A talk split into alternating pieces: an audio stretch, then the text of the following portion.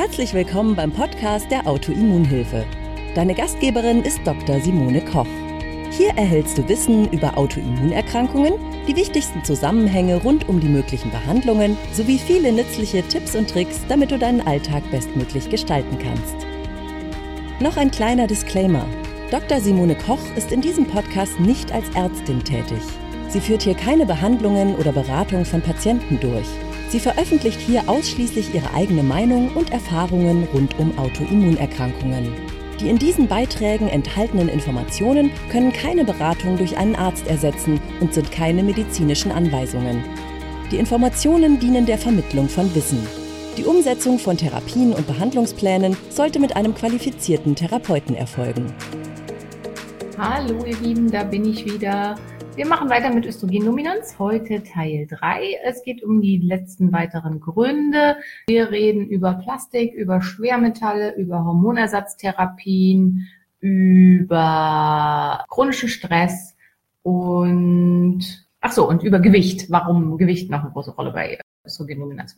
Erster Punkt, Plastik. Plastik ist im Augenblick bei uns halt ähm, überall. Also die Plastikfolie, die man über sein Essen drüber macht oder wo man vielleicht seinen Lunch drin einwickelt, irgendwelche Dosen, in die man das einpackt, Plastikmixer, Plastikbehälter und so weiter. Relativ stark in aller Munde war eine Zeit lang BPA, äh, BPA bis Phosphenol A, ähm, weil das eben so eine starke xenoöstrogene Wirkung hat und zu Unfruchtbarkeit führen kann und vor allen Dingen, wenn es Kindern gegeben wird, bei äh, Babys schon zu hormonellen äh, Fehlfunktionen führen kann und ganz großen Anteil spiel, gespielt hat für sehr viele verfrühte Pubertäten. Da war das ganz, ganz viel im Gespräch. Aber das Problem ist, und dann wurde es verboten, also zumindest für, oder wurde rausgenommen für Babyflaschen und für ganz viele Sachen, die mit Kindern zu tun hatten. Das Problem ist, ähm, die anderen Phenole und die Weichmacher, die man jetzt verwendet, die sind auch nicht besser. Da gibt es nur nicht so viel Studien zu. Also die haben wahrscheinlich die gleichen negativen Wirkungen auch bei Männern zu Gynäkomastie führen, können bei Frauen Unfruchtbarkeit auslösen,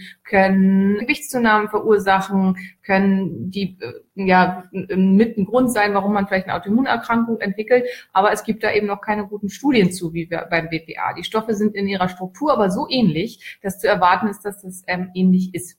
Also was tun, was mache ich mit dem Plastikkram? Ganz, ganz wichtig ist, wenn ihr Plastikgefäße habt, jeder kennt das vielleicht in denen, also was greift das Plastik so an, dass es diese Stoffe, die wir nicht haben wollen, in unser Essen rauslässt, weil das sollte es ja eigentlich nicht tun. Da sind die wichtigsten Faktoren sind Säure, Hitze und ja, im Prinzip Säure und Hitze. Also das sind so die wichtigsten Faktoren größter Faktor, also wo man die schlimmste Belastung, die man mit einer Mahlzeit oder einem Getränk oder so zu sich nehmen kann, da kriegen kann, äh, sind diese Becher, diese Kaffeebecher, wenn man da so einen Deckel oben drauf macht. Der Kaffee ist ganz doll sauer, hat einen ganz hohen Säureanteil und gleichzeitig ist es ein heißes Getränk. Und das trinkt man dann durch diesen Plastikbecher auf dem Kaffee und dadurch kriegt man eine krasse Dosis an diesen Weichmachern mit einmal verpasst. Also sowas, das auf jeden Fall bitte meiden. Und ansonsten, wenn ihr so Dosen habt, die ihr schon, was weiß ich, Tupperdose noch von Uroma so ungefähr, nein, da gab es noch nicht, aber ich hatte, bevor ich die krasse Aussortierung gemacht habe, hatte ich zum Teil noch Tupperdosen wirklich von meiner Mutter oder von meiner Oma, noch so, so ganz alte Tupperware, die dann schon krass verfärbt sind. Also wenn man da mal Tomatensauce oder irgendwas drin hatte, dann sind die rot oder wenn man eben mal äh, Curry oder so drin hatte, dann sind die gelb. Und das ist ein eindeutiges Zeichen dafür und man kriegt das nicht mehr ab. Ne? Egal wie man, doll darauf rumschrubbt, die werden nicht mehr wieder sauber. Entschuldigung, dass es jetzt hier so piept. Ich hoffe, es hört gleich auf. Das ist ein eindeutiges Zeichen dafür, dass die Oberfläche des Plastiks kaputt ist und dass eben Stoffe hineinkommen konnten in das Plastik und dass eben auch Stoffe rauskommen konnten. Und das machen besonders gerne eben so Sachen wie Tomatensauce oder Tomatensuppe, weil die brechen die Oberfläche auf und dann kommt das da ja rein und raus. Dann, ja, also wo kann man das ganz gut mit umgehen, indem man einfach Glasgefäße nimmt. Also damit geht das ganz gut. Wenn man es sich ganz günstig machen will, dann bewahrt man einfach Gläser auf, wo Soßen drin waren oder ähm, Gurken oder irgendwie sowas. Die gibt's ja in allen Größen. Das mache ich zum Teil auch ganz viel, dass ich die dann einfach in der Schublade habe und wenn ich was in den Kühlschrank stellen will oder so, das da reinmache.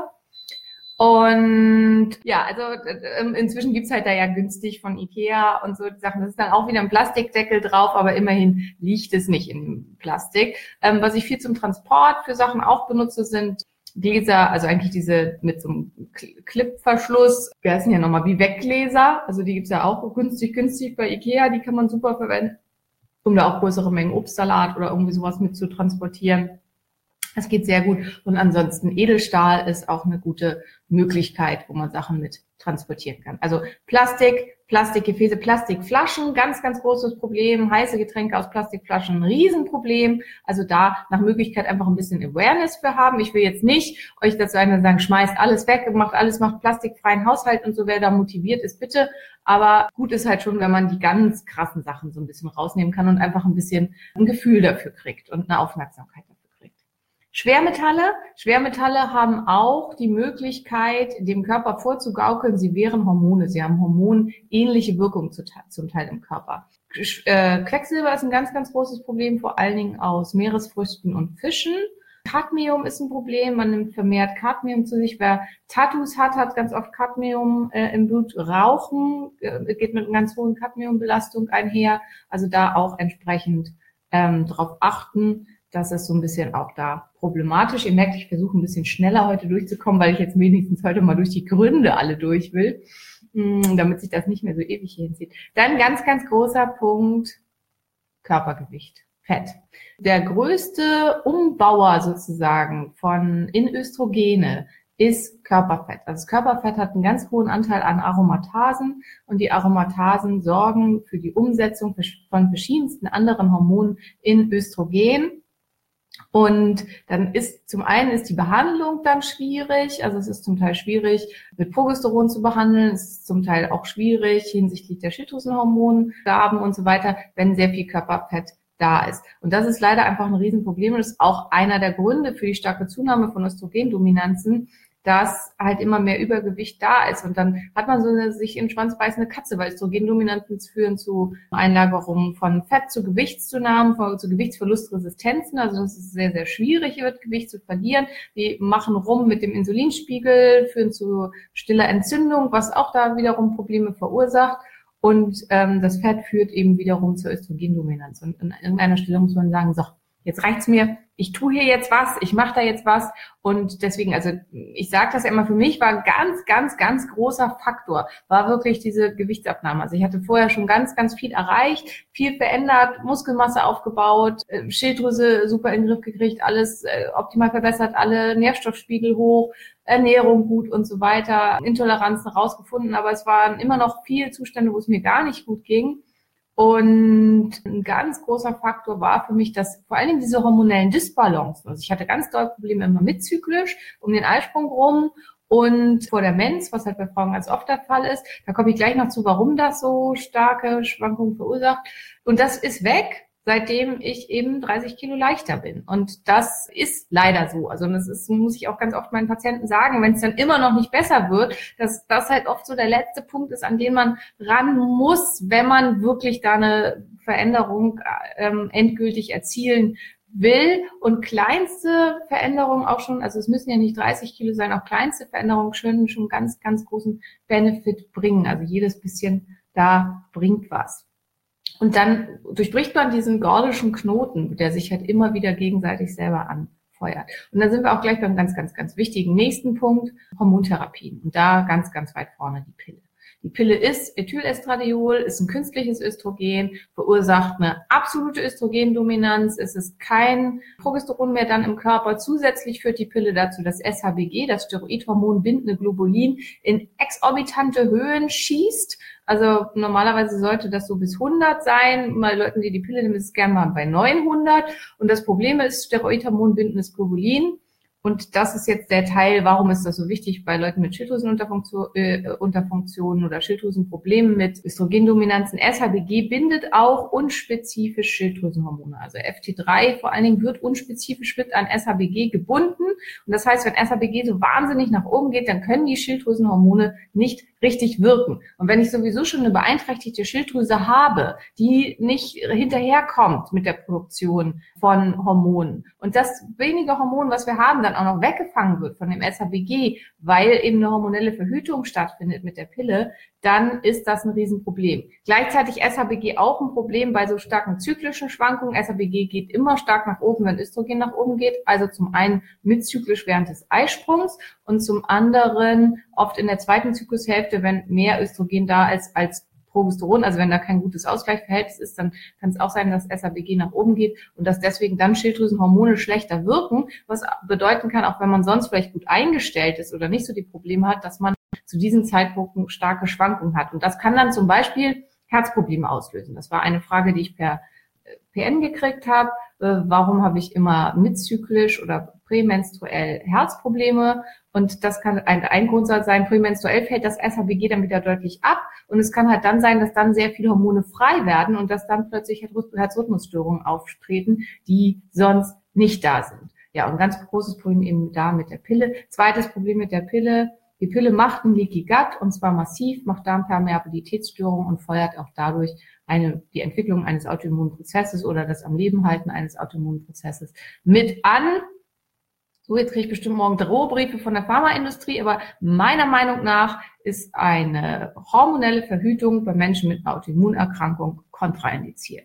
Und ich glaube, dass man kein wirkliches Wohlbefinden erreichen kann. Das ist meine ganz persönliche, eminente Meinung. Also das ist jetzt nichts irgendwie, wo ich sagen kann, wie die Studie belegt das, sondern das ist einfach das, was ich meine ganz persönliche Meinung und meine Erfahrung mit über 1000 Patienten ist, Wohlbefinden ist nicht zu erreichen unter einer hormonellen Hormonersatztherapie, äh Quatsch, und unter einer hormonellen Verhütung mit künstlichen Hormonen. Auch nicht unter einer Hormonersatztherapie mit künstlichen Hormonen, aber das ist noch ein ganz anderes großes Thema. Ja, also das heißt, da muss man sich was anderes suchen und es gibt gute, sehr gute andere Methoden und das wäre vielleicht ein Thema irgendwann für die nächsten Tage. Was gibt es für Verhütungsmethoden, die super funktionieren und die einfach nicht so krass eingreifen in unseren Körper, weil Pille sind keine Drops, sondern es ist ein krasser Eingriff in unseren Hormonhaushalt, den auch nur Frauen tolerieren. Man hat ja über äh, 20 Jahre versucht, die Pille für den Mann zu entwickeln und es funktioniert überhaupt nicht. Männer werden dann impotent, weinerlich, heulen nur noch rum, sind zu nichts mehr zu gebrauchen und man hat das inzwischen aufgegeben, weil Männer halt so kompliziert und empfindlich sind, dass sie äh, so einen starken Eingriff in ihren Hormonhaushalt schlicht und ergreifend nicht tolerieren. Aber mit den Frauen kann man es ja machen. Also insofern, es ist nicht einfach irgendwas, was man mal eben so nehmen kann. Denkt einfach drüber nach. Wenn es für euch die beste, sicherste Möglichkeit im Augenblick ist, ist es völlig okay. Das ist mir halt auch immer ganz wichtig. Ich bin überhaupt nicht fundamentalistisch, aber ich finde, es ist wichtig, dass man weiß, was man tut und worum es da geht. So, ja, letzter Punkt hatte ich, glaube ich, schon am Anfang angesprochen. Stress. Nebenniere, wir haben drei Achsen der Nebennierenfunktion. Die eine Achse ist die Progesteron-Aldosteron-Achse, wo das Progesteron an Aldosteron produziert wird. Die nächste ist die Cortisol-Achse, wo über mehrere verschiedene Stufen am Ende Cortisol produziert wird. Und die letzte ist die Steroidhormonachse. Wenn der Körper Schwierigkeiten hat, also wenn er sehr, sehr viel Cortisol braucht für alles Mögliche, dann zieht er von den anderen beiden Achsen weg. Also dann wird nicht mehr genug Progesteron produziert, eventuell auch nicht genug Aldosteron. Das kann zu Schwindelsymptomen, orthostatischen Dysregulationen und sowas führen, also was ja auch ein häufiges Symptom ist. Und auf der anderen Seite werden, wird halt auch bei den Steroidhormonen geklaut. Und das kann eben da dann auch zu Schwankungen führen. Am ersten wird aber die Aldosteron-Progesteron-Achse beklaut, weil der Körper das für am wenigsten wichtig hält. Und das führt dann zu Östrogendominanzen, dadurch, dass noch genug Steroidhormone da sind. In langfristiger Instanz führt das oft dazu, also wenn eine Nebennierenfehlfunktion ausgeprägter ist, wenn es ein ganz schlimmes Stadium eins oder zwei ist, wo wahnsinnig viel Cortisol produziert wird und alles ins Cortisol gepumpt wird, kommt es meistens sowohl zu einer Östrogendominanz als auch aber zu einer funktionellen Östro zu einem funktionellen Östrogenmangel. Also es ist zu viel Östrogen da im Vergleich zum Progesteron, aber es ist insgesamt auch zu wenig. Östrogen da. So, und jetzt essen. Ich wünsche euch noch einen wunderschönen Tag. Bis dann. Tschüss. Danke, dass du bei der heutigen Episode dabei warst. Mehr Tipps von der Autoimmunhilfe findest du unter www.autoimmunhilfe.de. Wir sind auch auf Facebook, Instagram und YouTube aktiv. Den jeweiligen Link findest du in der Podcast-Beschreibung. Gefällt dir dieser Podcast? Dann freuen wir uns, wenn du auf iTunes eine Bewertung schreibst und den Podcast mit deinen Freunden teilst. Damit hilfst du uns, dass wir wiederum noch mehr Menschen da draußen erreichen und ihnen helfen können.